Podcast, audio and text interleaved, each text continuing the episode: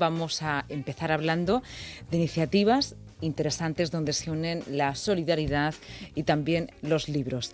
Eh, vamos a saludar a Pedro Quílez, él es gestor cultural y trabaja en la Biblioteca Regional, un lugar eh, bueno, pues visitado, un lugar de culto y del que también tenemos que, hablar. Eh, pero primero le saludamos y hablamos del de, libro La otra historia, que aúna ese proyecto solidario y también la lectura. ¿Qué tal? Buenas tardes. Hola, buenas tardes. Bienvenido a la radio, aunque sea así telefónicamente. Espero que pronto podamos vernos también cara a cara. Eh, lo primero, y además lo tenemos como costumbre, cómo se encuentran y cómo se encuentran, bueno, pues en este caso, los gestores culturales, un gestor cultural con el contexto que tenemos. Pues eh, reinventando, ¿no? Me imagino, como prácticamente en todos los ámbitos. En Murcia hay muy buenos ejemplos de de ello, no solo en las bibliotecas, sino museos, teatro, eh, música. Hay que adaptarse a, las nuevas circunstancias y prepararse también para, por si esto dura, por un lado. Y por otra parte, yo creo que nos ha descubierto también eh, bastantes cauces que no estábamos utilizando y que pueden ser interesantes para, para incorporarlos, aunque vuelva la, presencialidad, por así decir. Mira, ahora mismo estábamos escuchando las noticias y hemos conocido el aplazamiento de la Feria del Libro de, Madrid, no solamente visitada, sino que además forma un hito en, la literatura en nuestro país, ¿no? Esa cita, no solo con los libros y novedades, sino la posibilidad de poder estar delante de los escritores. Claro, eh, es lógico. La Feria del Libro de Madrid mueve una cantidad de visitantes impresionante y, el riesgo y la situación de incertidumbre que, hay ahora mismo, mm. pues seguramente habrá aconsejado anularlo. Mm, se ha anulado. Bueno, pues vamos a hablar de libros de aquí. y vamos a, bueno, tan de aquí, tan de aquí, tan de aquí, que vamos a saludar a nuestra compañera Marta Ferrero, si te parece bien, Pedro. Vamos a saludarla. Marta, hola, ¿qué tal? Buenas tardes. Hola, buenas tardes, Lucía y Pedro. Nos, hemos propuesto que no abandones nunca la radio. Madre mía, qué Sí, nos hemos propuesto a ver si eh, eh, elaboramos un ranking y ya, pues de momento vas ahí encabezándolo. Poco, ¿no? Esta mañana, encabezándolo, pues, Marta. Era como un experimento, era como, ¿tendrá Marta Ferrero voz por las tardes también? Sí, la conserva. Sí, sí la tengo, sí la tengo. Aquí estoy. Estoy, sobre todo tengo orejas ¿eh? para escuchar. Bueno, eh, Marta, has colaborado en este proyecto que nos va a contar enseguida Pedro Quílez, que es eh, bueno, la conjunción de la ONG Solidarios y la editorial murciana DocuShow, a ver si lo digo bien, para desarrollar un, proyecto conjunto, sobre todo de, iniciación y fomento de la lectura entre las personas más vulnerables, que tienen menos acceso. Pedro, cuéntanos. Pues eh, la verdad es que todo parte de el trabajo que está haciendo Solidarios para el Desarrollo, que es una organización eh, no, mm. gubernamental eh, que trabaja en varias zonas de España y trabaja también aquí en Murcia. Si te sirve, si os sirve de algo, os adelanto, la semana que viene tendremos a Ángeles Carnacea, que también forma parte de Solidarios con nosotros, así que bueno, pues adelantamos contenidos, pero como eh, la teníamos aquí ya, pues ya se aprovechamos y la saludamos porque seguro que nos está escuchando. no, pues que no se lo pierdan porque María Ángeles es el alma de, Solidarios aquí en Murcia y, bueno, y hace un trabajo impresionante. Mm, como decía, aparte de que eh, ellos tienen, eh, solidarios, tiene una iniciativa que es eh, tener unos clubes de lectura inclusivos. Inclusivos quiere decir pues que tienen a personas en riesgo de pobreza, personas en situación de, exclusión. y ese club de lectura incorpora también estudiantes de universidad, gente del barrio donde, donde se hace, de ahí el, el, apelativo de inclusivo. ¿no? Ese club de lectura yo creo que es uno de los clubes de lectura más valiosos que, tenemos aquí en la región y eso que tenemos son muchos, ¿eh? tenemos bastantes clubes de lectura por toda la región. Y eh, bueno, apareció la idea de cómo poder aportar algo a este club, y más en estos tiempos del COVID, precisamente de la COVID. Eh, porque había muchas personas que con esto del de, el cierre de la biblioteca, por ejemplo, de, de las distintas bibliotecas, etcétera, no podían seguir muy bien en el club de lectura. Entonces, la solución, obviamente, era hacerlo de forma electrónica, pero hay precisamente personas que están eh, que tienen dificultades, pues eh, es muy difícil que puedan hacerse con un lector. ¿Cómo comprar esos lectores? Pues aportando más cultura. Eh, hubo, hay un grupo de gente, 24 personas, que asumió como tarea, vamos, dio su tiempo y su, y su talento, entre ellos Marta, para eh, formar este libro, que es lo que hemos eh, sacado, que es una edición novenal, que la puede, eh, quiere decir que la puede descargar todo el mundo gratuitamente, este, no, no, hay ningún problema. de hecho, está bajo una licencia Creative Commons, solo con atribución, es decir, que se puede hacer lo que quieras con el libro siempre que digas qué libro es, siempre que cites la obra. Pero a cambio pedíamos o pedimos que se donen, es una petición, quien no quiera no, no, no lo hace o quien no pueda. Pero pedimos que se donen dos euros a Solidarios para el Desarrollo precisamente para adquirir lectores de, libros electrónicos de forma que luego se puedan utilizar testándolos a personas que no tienen posibilidad de, de tener uno para, para, eh, pues para reforzar un poco la, lectura. Crear una red ¿no? de, iniciación eh, a esa lectura. Eh, como tenemos también aquí la compañera Marta, pues Marta, mm, ¿podrías contarnos también cómo, cómo empezó este proyecto, cómo de alguna manera te sumerges en él? Y, y nos gustaría que leyeras algo de esa otra historia que, que también has realizado tú. A ver, pues el proyecto empieza cuando Pedro nos manda un email a, unas cuantas personas. Eh, la verdad es que yo no, no dudé en decirle que sí, porque a Pedro es muy difícil decirle que no, de todas formas. Él tampoco dice que no nunca, así que, claro, eh, hay, que, hay que corresponder.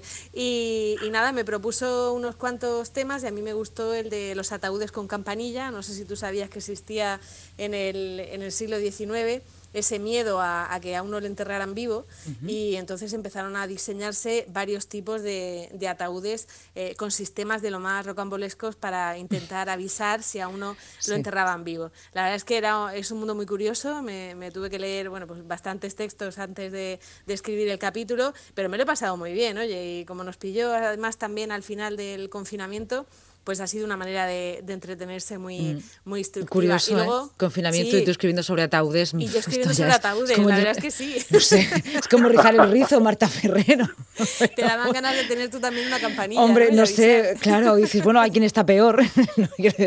Supongo que luego ya cuando vieras que tenías una casa con pasillo y tal, uno se siente así como, como que pues mejor, ¿no? Pues sí, porque además en, cualquiera de estos sistemas que se les ocurrió, eh, en muy poquito se les ocurrió que hacía falta aire, o sea, que uno se despierta dentro de un ah. Ataúd y, avisa, pero si no tiene aire va a durar va a durar poquito y eso parece que no que muchos no cayeron, muchos de los inventores. En fin, es, es curioso el asunto. Y luego miras en el libro el resto de autores que hay y te das cuenta pues que es todo gente maravillosa, de algunos incluso colaboradores de la radio, igual que Pedro Quílez, en fin, que hay mucho de, de, cariño en, en, este libro. Bueno, hay personas que escriben realmente bien, ¿no? Tenéis a un Patricio Peñalver, tenéis a la compañera Lisa Reche, así que me acuerdo de lo que he leído, eh, bueno, que, que además os caracterizáis por escribir bastante, bastante bien, ¿no? No es una cuestión de afición solamente.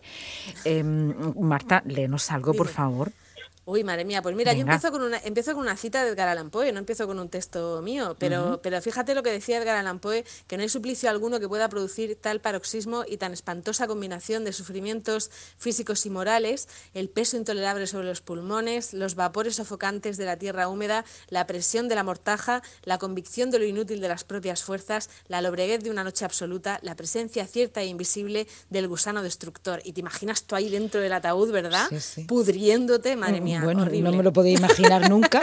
No sé si, a ver, estoy, bueno, eh, me queda nada, media hora para acabar el programa. De momento tenía otros pensamientos, pero no, con esto te digo una cosa, Marta.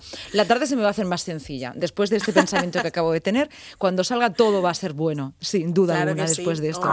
A ver, hay, hay textos truculento, por así decirlo, aunque el de Marta empieza así, empieza así, pero luego se pone mucho mejor. ¿eh? Claro, claro, claro. A ver, y ahora, ahora Marta, se pone más optimista. Ilumínanos, con, ilumínanos con tus letras. A ver, pues eh, lo que cuento en, el, en esta historia es eso, que hay mucha gente que, que a, lo largo de la historia se ha sabido que salió de su tumba, con lo cual, eh, claro, también habrá mucha gente que no consiguió salir, que la enterraran viva, porque los sistemas que tenemos ahora mismo científicos para saber saber que alguien está muerto son muy nuevos y, antiguamente, pues claro, había muchísima gente que tenía ese miedo a, pensar que le metieran en un ataúd y que no estuviera, y que no estuviera de verdad muerto, ¿no? Y, sin embargo, pues lo que sí que se sabe es que ninguno de esos sistemas sofisticados que inventaron en el siglo XIX sirvió en realidad para nada, pero dan mucho juego, ¿eh? Yo eh, solamente digo que, que se lea a la gente el capítulo este y todos los demás, porque divulgan, eh, pues eso, la otra historia, algunas cosas que no te han contado a lo largo de, de, la historia. Bueno, ¿nos puedes leer un trocito? De tu Estás empeñada en que lea algo mío. Yo ¿eh? llevo así desde que empezamos la, conversación y Marta Ferrero hablándome de campanillas todo el tiempo. ¿Qué va a pasar aquí, Pedro? Este, pulso al final, ¿qué vamos a hacer con esto? Vamos a ver. Mira, te voy a decir que, uno de los casos que a mí más, más me llama la atención es el de Fray Luis de León. ¿vale? El, el español Luis Zapata de Chávez recoge varios casos de enterramientos prematuros durante la epidemia de peste en Málaga y Fray Luis de León no consiguió la santidad porque cuando se abrió su ataúd se encontró que estaba arañado por dentro. Imaginaron que había intentado salir con desesperación y esa desesperación no era compatible con alguien que tuviera una fe serena e inquebrantable en la otra vida. Pobre Fray Luis. No llegó a ser santo por eso por arañar. ¿Qué te parece? por pues, arañar el ataúd. Que hay momentos en los que uno no puede tener tanta paciencia, pero bueno, es que pedimos mucho a los santos, ¿eh? la verdad. En fin, hay un montón de casos ¿eh? muy, muy curiosos, de gente que, que vivió y gente que no, que no vivió. Así que, bueno, y luego hay un montón de capítulos chulísimos que se lo sabe mejor Pedro, ¿eh? los, demás capítulos que hay en el libro. Recomiéndanos alguno también, aunque no destripemos el libro porque hay que leerlo, se puede hacer de forma online y lo recomendamos, pero si nos quiere recomendar alguno Pedro también pues me pones en un compromiso porque a mí me gustan todos. Eh, están todos verdaderamente eh, bien escritos. Los hay más eh, divertidos, hay algunos que hay que son verdaderamente divertidos, otros muy curiosos. Por ejemplo, de un colaborador continuo que tenéis ahí en, la radio, de José Antonio García Ayala, hay uno sobre un artículo sobre fronteras de países que es verdaderamente ameno. Y bueno, pues es que eh, no, no, no sabría no sabría destacar uno. Eh, hay, hay de todo. Hay el testamento perdido de Beethoven, no perdido, sino un poco ignorado, pero un testamento que hizo en un momento de, su vida, escrito por Marina Beltrán, eh, hasta el, día del fin del mundo, escrito por, por otra compañera vuestra, por, Tania Costa, otra, otra periodista. personas como Juana María Madrid o, o Miguel Manzano o eh, Dani Torregrosa, también es otro otro colaborador habitual ahí en eso han escrito eh, desde el punto de vista más científico, hay más científico, hay más literario, más histórico, más periodístico. Es un libro muy variado y desde luego eh, el propósito era que, fuera muy ameno y creo que lo hemos conseguido. Es un libro bastante ameno de leer. Sobre todo para motivar esa iniciación a, leer que a veces no es tan accesible a muchas, a muchas personas. Bueno, pues eh, con lo que nos estáis contando nos está dando mucha, mucha gana. ¿eh? Algo que, que, podremos hacer es un buen plan para, para esta noche o para esos momentos de, tarde o, de siesta, incluso el que no la duerma, para incluso pueden hacerlo con la radio puesta, ¿eh? lo aconsejo, y tenernos de fondo y a la vez leeros. Bueno, pues por mi parte nada más. Os doy las gracias a los dos, a Pedro y a Marta, y os leeremos Venga, eso es lo que hay que hacer. Esto es lo que hay que hacer, dice Marta. Y dar dos euros, y dar dos euros a Solidarios. Sí, eso, eso. contribuimos a, esa, a ese proyecto solidario con la literatura. Pedro Quílez, muchísimas gracias. Nos encontramos pronto por la radio. Gracias a vosotros. Y Marta Ferrero, qué decirte, pronto nos encontramos por aquí, por los pasillos, ¿vale? Pues sí, efectivamente, a las nueve y cuarto me pongo a hablar otra vez, así que no hay problema. bueno, yo que sepas que en adelante cualquier cosa que sea una campanilla le tendré cierta fobia. Muchísimas gracias, compañera. Gracias, Pedro. Un abrazo. Seguimos.